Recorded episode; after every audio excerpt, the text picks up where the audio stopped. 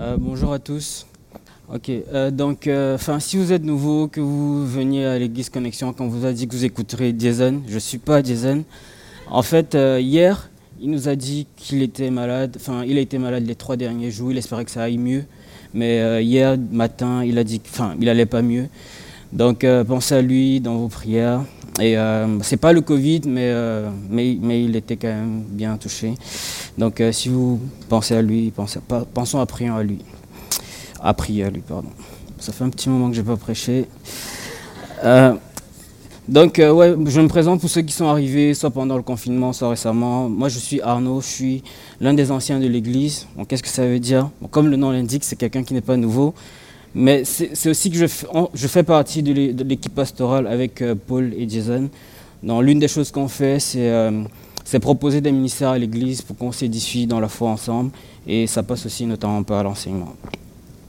Donc je ne vais pas faire ce que Jason avait prévu de faire. Euh, j'ai pas, enfin, j'aurais pas pu. Mais, vu que c'est la semaine pascale, je, propose qu'on balaye les, grands événements qui marquent la semaine pascale, de l'entrée de Jésus à Jérusalem jusqu'à la crucifixion. Ensuite, nous verrons bien sûr l'événement d'aujourd'hui, euh, du dimanche de dimanche, comme il disait, de la résurrection. Avant ça, je nous invite à prier.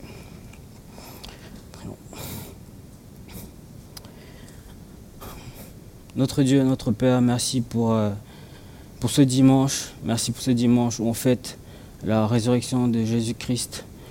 Merci Père pour, euh, pour, notre Seigneur et Sauveur. Euh, merci de l'avoir ressuscité d'entre les morts. Sinon, quelle expérience aurions-nous? Comment saurions-nous qu'il est ton Fils?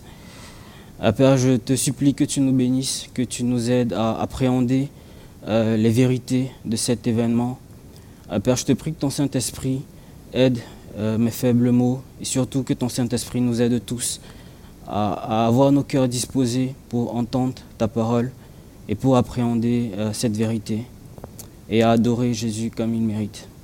Père, s'il te plaît, sois au milieu de nous, agrée notre culte et aide-nous à t'adorer. Père, je te prie au nom de Jésus, ton Fils. Et Père, on veut te prier également pour notre pasteur Jason. Père, je te supplie que tu, euh, que tu renouvelles ses forces, que tu le guérisses. Euh, on te prie aussi pour Lohan, Jack et Zadie, que tu les gardes particulièrement. Euh, merci Père pour, le, pour eux. Père, on, a hâte de les revoir. Père, je te prie au nom de Jésus, ton Fils. Amen. donc, comme, comme Eduardo nous l'a rappelé, aujourd'hui on est le dimanche de Pâques. C'est le jour qui marque la, la fin de la semaine pascale. Et c'est le jour qui marque, le, enfin c'est le jour où Jésus-Christ est ressuscité. Et c'est pour ça qu'on fait les cultes le dimanche d'ailleurs. Et pour, euh, pour notre message de, ce dimanche, je nous propose de voir trois choses. D'abord, de revenir sur les événements marquants, entre, enfin, comme je disais, entre l'entrée de, de Jésus à Jérusalem et le moment de sa crucifixion. Ensuite, de voir euh, l'événement de sa résurrection, qu'est-ce, que, qu'est-ce qui s'est passé, qu'est-ce que ça implique pour nous? Ensuite, nous verrons, euh, euh, quelques, justement les implications. Mais avant d'en arriver là, la question que je me demandais, c'est pourquoi Dieu a institué des fêtes? Dans, dans, le Nouveau Testament, on a la Pâque, mais dans l'Ancien Testament, il y avait plusieurs autres fêtes que Dieu avait instituées. Je nous suggère que les différentes fêtes que Dieu a mises en place, que Dieu nous a demandé d'observer, et donc que Jésus nous a demandé en instituant le repas de la Pâque, c'est pour que nous l'adorions. Jésus et Dieu a fait tout ça pour nous pousser à l'adoration. Donc avant de, survoler les événements qui précèdent la Pâque, j'ai voulu nous, euh, euh, parler en guise d'introduction de l'importance et de la nécessité pour nous chrétiens d'être des contemplateurs et des adorateurs de Dieu. Euh, la vie chrétienne implique plusieurs choses, il y a plusieurs choses qu'on doit faire, il y a des passages qui nous appellent à faire des choses, euh, notamment se réunir euh, ensemble, voir, communier avec les frères, aimer les frères. Et la, Bible nous appelle aussi, il y a des passages aussi qui nous appellent à ne pas faire certaines choses, à ne pas pécher, etc. Mais il y a d'autres passages de la Bible qui nous appellent juste à contempler et à adorer Dieu. Et je nous suggère que l'adoration, c'est l'une des activités les plus élevées du chrétien. Je lis dans, Jean 4 au verset 23, donc c'est la rencontre entre Jésus et la femme samaritaine. Il va lui dire, l'heure vient et elle est déjà venue où les vrais adorateurs adoreront le Père en esprit et en vérité. Et après il dit, en effet, ce sont là les adorateurs que recherche le Père. Dieu recherche des adorateurs, des gens qui l'adorent en esprit et en vérité. Et puis on comprend de ce texte que l'adoration de Dieu et de Jésus, c'est l'exclusivité des chrétiens. Si on adore Dieu par l'Esprit, ce n'est que ceux qui ont reçu le Saint-Esprit qui peuvent l'adorer. Donc si c'est notre exclusivité, si on est les seuls à pouvoir le faire, c'est une chose à laquelle on devrait s'atteler. Ensuite, Jésus dit, ceux qui adorent Dieu cherche des adorateurs qui l'adorent, pas seulement en esprit, mais en vérité. Donc c'est en méditant sa parole, c'est en comprenant qui il est vraiment qu'on peut l'adorer pour qui il est vraiment, sinon on adorera un faux Dieu. Et je pense que l'adoration, c'est non seulement l'un des actes les plus excellents auxquels le chrétien peut s'adonner, mais je crois que c'est l'acte le plus excellent qui existe au monde. Et pour illustrer ça, enfin la seule illustration qui m'est venue dans l'esprit, désolé, ça vaut ce que ça vaut, mais j'ai pensé à quelqu'un qui aime les combats de coq. C'est sa passion. Parce que adorer, c'est un peu contempler, c'est admirer les choses.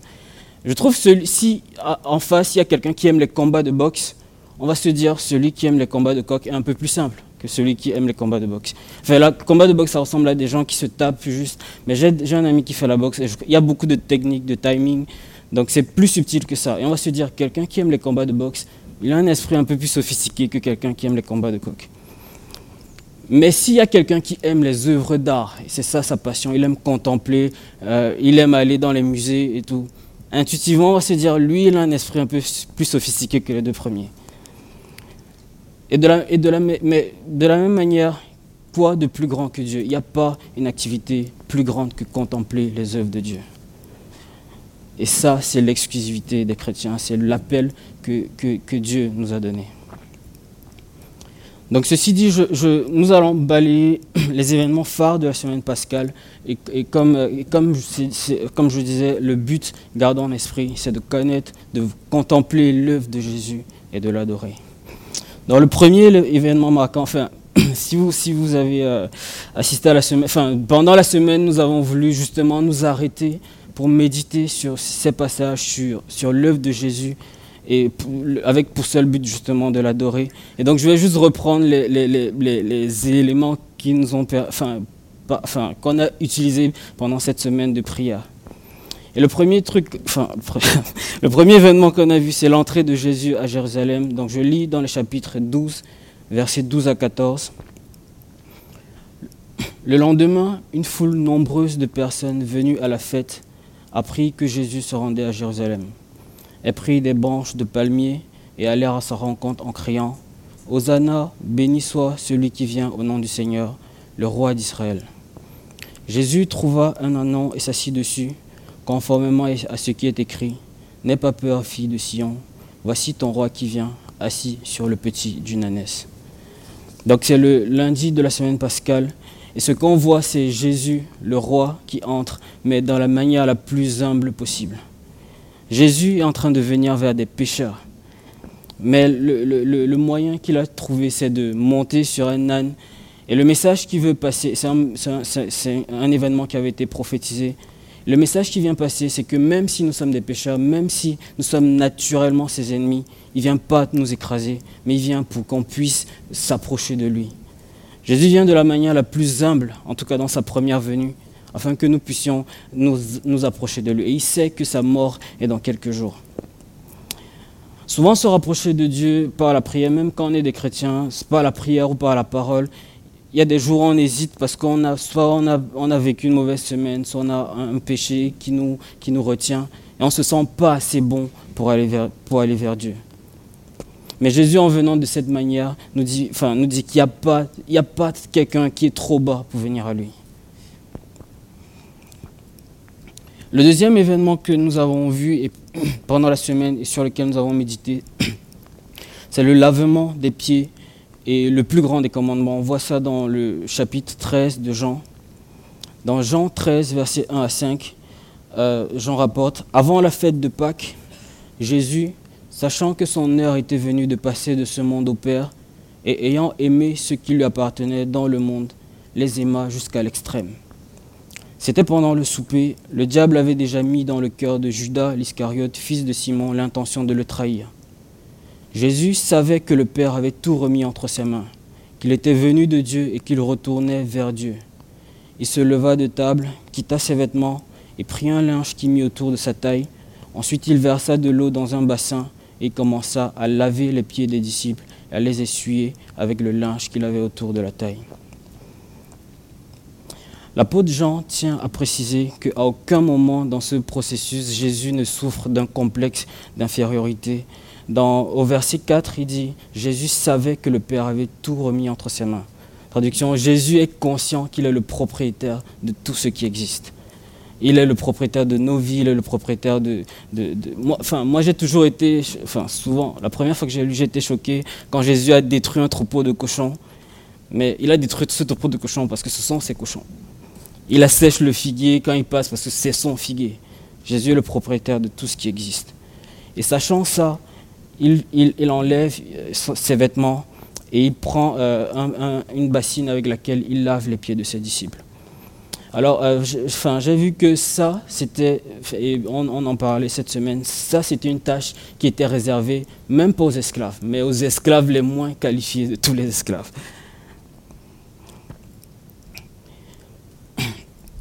Et dans ce contexte, euh, nous, rappelle que l'humilité de, Jésus et l'humilité en général, ce n'est pas, pas d'avoir une mauvaise estime de soi-même, parce que Jésus a une très bonne estime de lui-même, il sait qu'il est Dieu, il sait qu'il, que tout lui appartient. Mais ayant cette estime de lui-même, ça ne l'empêche pas de, d'estimer les autres, justement. Et euh, juste une parenthèse, moi ça me fait penser, quand, j'ai grandi au Cameroun et, j'ai grandi dans, un quartier qui n'était pas bitumé, donc souvent quand on allait se, balader, je me baladais tout le temps, et, quand on revenait, vu qu'il y avait la poussière, nos pieds étaient très sales. On aimait aller chez un de nos amis, mais, euh, mais leur maison était très très belle. Ils avaient une très belle maison, ils avaient la moquette, et à chaque fois qu'on arrivait, sa mère disait, si vous ne lavez pas vos pieds, vous n'entrez pas chez moi. Et du, coup, il fallait à chaque fois laver nos sandales juste à l'extérieur. Et puis, et puis jamais, jamais, je pourrais, enfin, j'imagine même pas laver les pieds de quelqu'un d'autre. C'est, que, lui s'asseye, moi je lave ses pieds. C'était pas quelque chose qui était envisageable. Donc ça montre l'humilité, le rabaissement extrême de, de Jésus, qui sait pourtant qu'il est Dieu. Et puis dans Jean 13, les versets 13 à 17, il dit, vous m'appelez maître et Seigneur, et vous avez raison, car je le suis. Si donc je vous ai lavé les pieds, moi, le maître, le Seigneur et le maître, vous devez aussi vous laver les pieds les uns aux autres, car je vous ai donné un exemple, afin que vous fassiez comme je vous ai fait. En vérité, en vérité, je vous le dis, le Seigneur n'est pas plus grand que son, le, le serviteur n'est pas plus grand que son Seigneur, ni l'apôtre plus grand que celui qui l'a envoyé. Si vous savez cela, vous êtes heureux, pourvu que vous le mettiez en pratique. À présent, dans, cette dernière semaine, on voit que Judas n'est plus, enfin, Judas n'est plus là et Jésus est dans l'intimité avec ses disciples. Il leur dit Ce que je viens de faire, c'est pour vous, apprendre à, occuper les tâches les plus ingrates s'il le faut et à estimer les autres, quitte à vous rabaisser s'il le faut. Et puis l'autre événement marquant qu'on a vu pendant euh, qu'on méditait sur la semaine de Pâques, c'est la prière sacerdotale. Je vais juste lire un extrait dans les versets 5 euh, à 7. Et puis je lirai d'autres extraits. Dans les versets 5 à 7, c'est Jésus qui prie, dit Maintenant, Père, révèle-toi, révèle toi-même ma gloire auprès de toi, en me donnant la gloire que j'avais auprès de toi avant que le monde existe. Je t'ai fait connaître aux hommes que tu m'as donnés du milieu du monde. Ils étaient à toi, tu me les as donnés, ils ont gardé ta parole. Maintenant ils savent que tout ce que tu m'as donné vient de toi.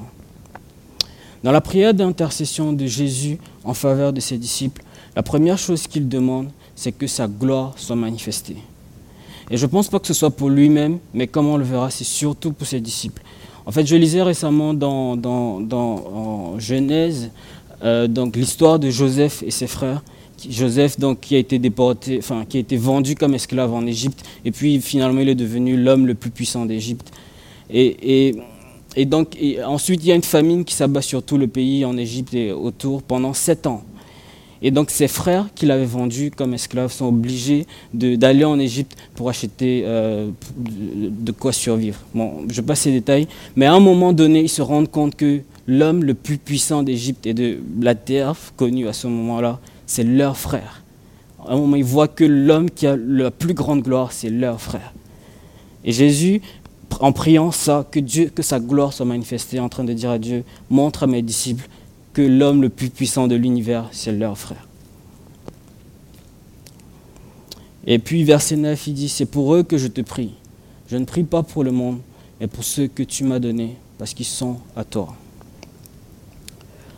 Ensuite, verset 20 à 24, je ne prie pas pour eux seulement, mais encore pour ceux qui croiront en moi à travers leur parole, afin que tout soit un, comme toi, Père, tu es en moi, comme je suis en toi, afin qu'eux aussi soient un en nous pour que le monde croit que tu m'as envoyé.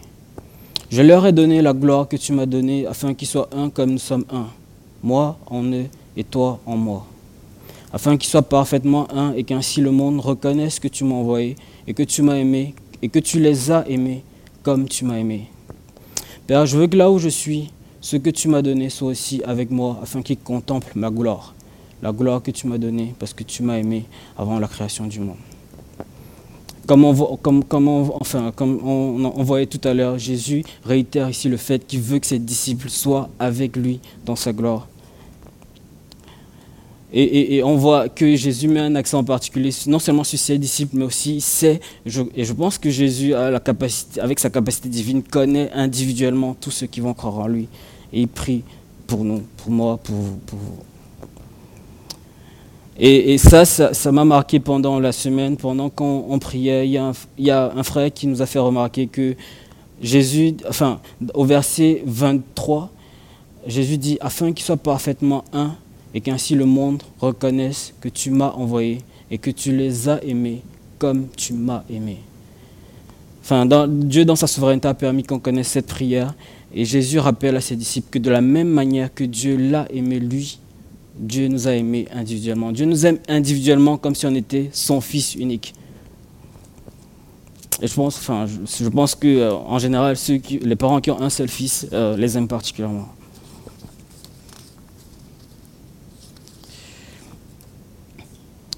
Ensuite, Ensuite, l'événement qu'on a vu, c'est évidemment la crucifixion. Je lis juste un extrait.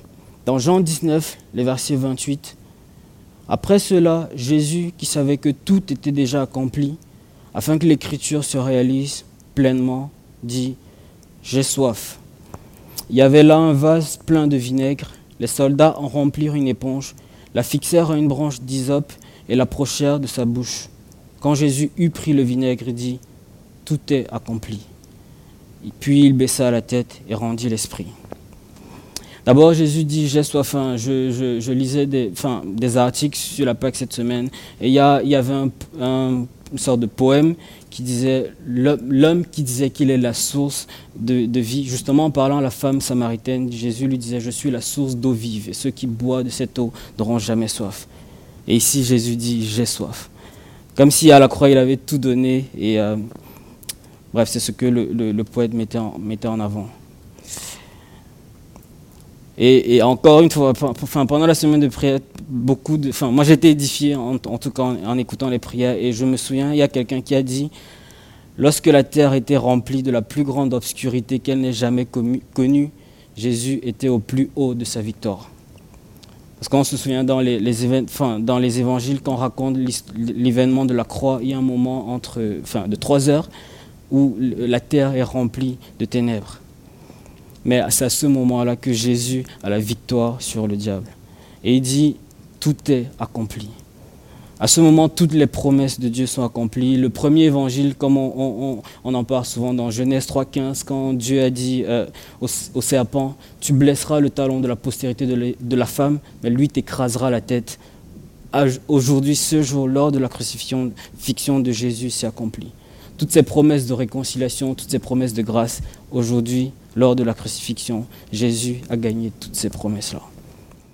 Donc, après la, résurrection, après la crucifixion de Jésus, les événements de la, de la semaine, bien évidemment, c'est la résurrection. Et je, me propose de lire dans Jean 20, les versets 1 à 7. C'est le, un, des un des passages qu'on a lu tout à l'heure pendant la présidence. Dans, Jean 20 1 à 7, c'est dit Le dimanche, Marie de Magdala se rendit au tombeau de bon matin, alors qu'il faisait encore sombre. Elle vit que la pierre avait été enlevée de l'entrée du tombeau. Elle courut trouver Simon, Pierre et l'autre disciple que Jésus aimait et leur dit, Ils ont enlevé le Seigneur du tombeau et nous ne savons pas où ils l'ont mis. Pierre et l'autre disciple sortirent donc et allèrent au tombeau. Ils coururent tous les deux ensemble, mais l'autre disciple courut plus vite que Pierre et arriva le premier au tombeau. Il se, il pencha et vit des bandelettes posées par terre. Cependant, il n'entra pas. Simon Pierre, qui le suivait, arriva et entra dans le tombeau. Il vit des bandelettes posées par terre. Le linge qu'on avait mis sur la tête de Jésus n'était plus, n'était pas avec les bandes, mais enroulé dans un endroit à part. Alors l'autre disciple qui était arrivé, le premier au tombeau, entra aussi. Il vit et y crut. Donc ici, euh, enfin, Marie est probablement dans l'optique de continuer son deuil. Elle vient voir la dépouille du Seigneur. Et elle vient de bonne heure, enfin, le dimanche matin, et elle constate que, que euh, constate que, le, corps du Seigneur n'est plus là. Et en, et en, en pensant à ça, je, me suis souvenu, enfin, moi j'ai déjà vu des cadavres et je déteste voir des cadavres, mais pour, pour, dans les deuils, j'ai souvent vu des cadavres. Et un truc choquant, c'est que quand tu vois la personne et tu vois que la personne n'est plus elle-même, c'est comme si elle dort, mais, mais qui, lui manque quelque chose. Et dans son corps, il n'y a juste plus la vie, son âme n'est juste plus là.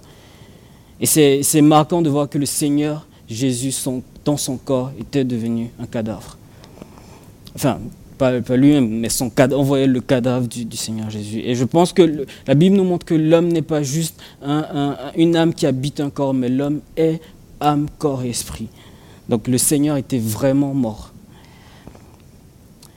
Et donc ensuite, euh, Marie de Magdala va annoncer aux disciples, et pendant qu'elle, enfin, pendant qu'elle va annoncer aux disciples, euh, enfin, Thomas, non, euh, Thomas n'est pas là, et Thomas n'assiste pas à la première apparition de Jésus. Donc dans Jean 20, les versets 24 à 29, on, rencontre, on raconte la rencontre, la première rencontre entre Jésus ressuscité et Thomas.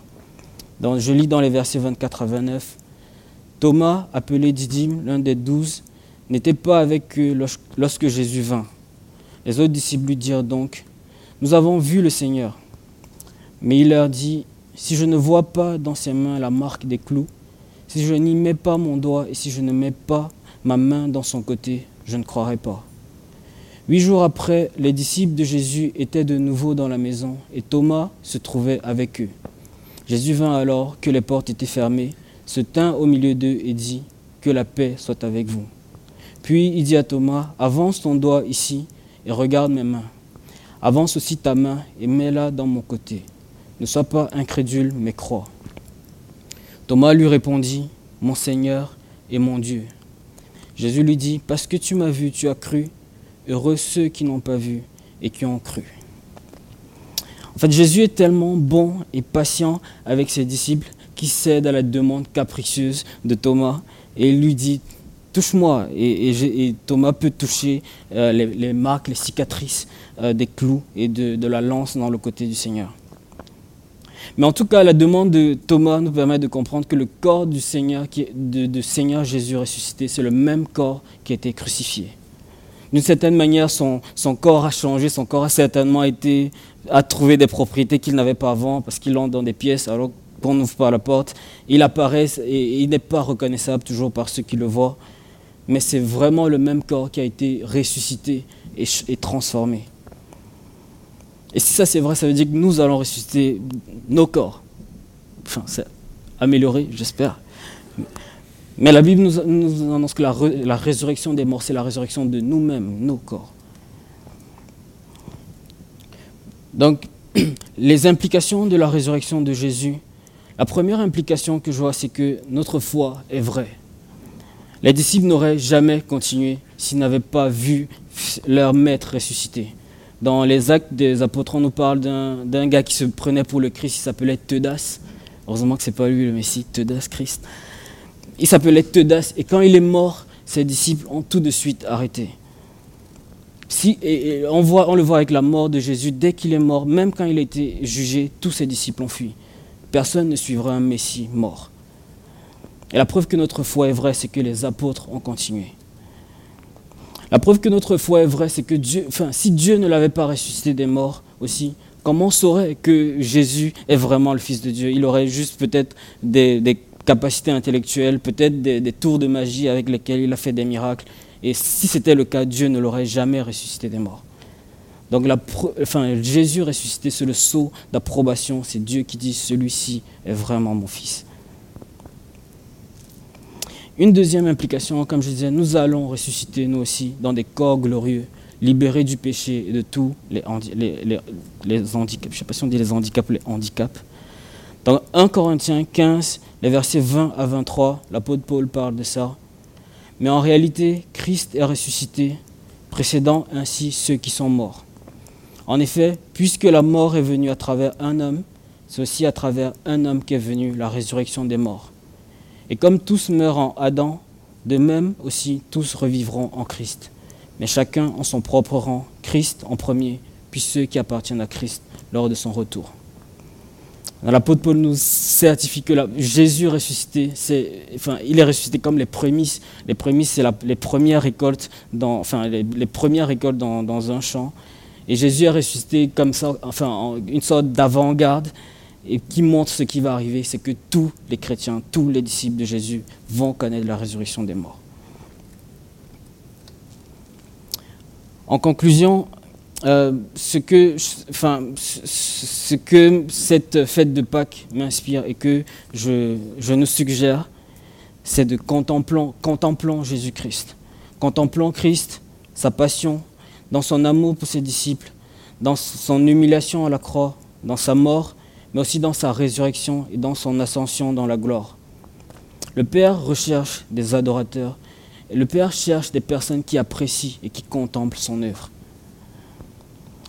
Et, juste pour, pour parler de manière un peu pratique, terre à terre, et je pense que ce n'est pas possible d'adorer Dieu sans y consacrer du temps. Et, je, en 2020, enfin, nous, notre génération, je pense qu'on euh, on est en guerre pour notre attention. Et je pense qu'une chose très précieuse, c'est le capital. Enfin, j'ai vu, j'ai entendu quelqu'un parler de capital attention. Et pour ceux qui font un peu de compta, on sait que le capital, c'est. Euh, enfin, quand tu commences une entreprise, le capital, c'est ce que tu as et qui te permet de créer de la richesse. C'est peut-être l'argent que tu investis au début, peut-être tes bureaux. Et quelqu'un parle, enfin, j'entendais parler de capital attention. En gros, l'attention, c'est comme un capital. Il faut choisir méticuleusement où tu investis ton attention. Aujourd'hui, avec tout ce qu'on a, Facebook, Snapchat, Instagram, si ça existe encore, Snapchat, bref. Aujourd'hui, notre capital attention est en constante menace. Et je pense que Dieu recherche notre attention. Je ne dis pas que c'est le diable qui a créé toutes ces plateformes-là, mais je, pense que Dieu se sert de cette, cette ces plateformes-là, parce qu'on voit des personnes qui entendent parler de l'Évangile. Mais je pense que le diable se sert aussi de ces plateformes-là pour détourner notre attention. Et Dieu cherche notre attention parce que Dieu cherche des adorateurs.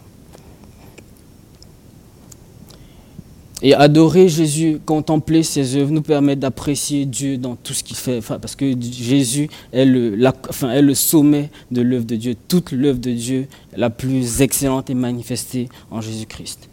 C'est en Jésus qu'on voit la sainteté de Dieu, qui n'a pas hésité à abandonner son Fils lorsqu'il était chargé de nos péchés. Quand Jésus allait à la croix, il a porté notre malédiction. Et à ce moment, Dieu, le Père, a abandonné Dieu le Fils. On, apprécie la sainteté, que l'être le plus aimé par Dieu, s'il porte la malédiction des péchés, Dieu ne peut pas communier avec lui.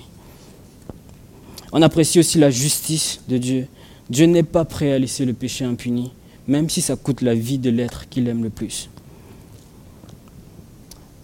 Et on apprécie aussi la justice dans le sens où, euh, des fois quand on est face à une décision qui demande euh, peut-être de la fermeté, et qu'on est aussi euh, pris par les émotions, on peut compromettre un peu sur la fermeté, mais Dieu ne fait pas de compromission sur sa justice. Mais en Jésus, on apprécie aussi la grâce de Dieu, qui pour sauver tout un peuple, pour faire, parce qu'il voulait faire grâce à à nous tous qui sommes là et à tous les hommes, n'a pas hésité à sacrifier son propre fils. Dieu n'était pas obligé, il aurait pu nous laisser périr dans nos péchés. Mais en Jésus, on apprécie la grâce qu'il a bien voulu nous montrer. En Jésus, on apprécie la puissance de Dieu qui peut ressusciter des morts. Celui, qui était blessé le vendredi, le dimanche apparaît glorieux. En, Dieu, enfin, en Jésus, on apprécie la générosité de Dieu. On peut le voir dans la création, à travers toutes les choses que Dieu nous donne, enfin, tous les fruits, les, enfin, toutes, les, toutes les saisons. Mais on apprécie particulièrement la générosité et la bonté de Dieu en Jésus-Christ. Parce qu'en Jésus-Christ, Dieu a voulu partager le paradis avec nous. Et Jésus nous appelle ses co-héritiers.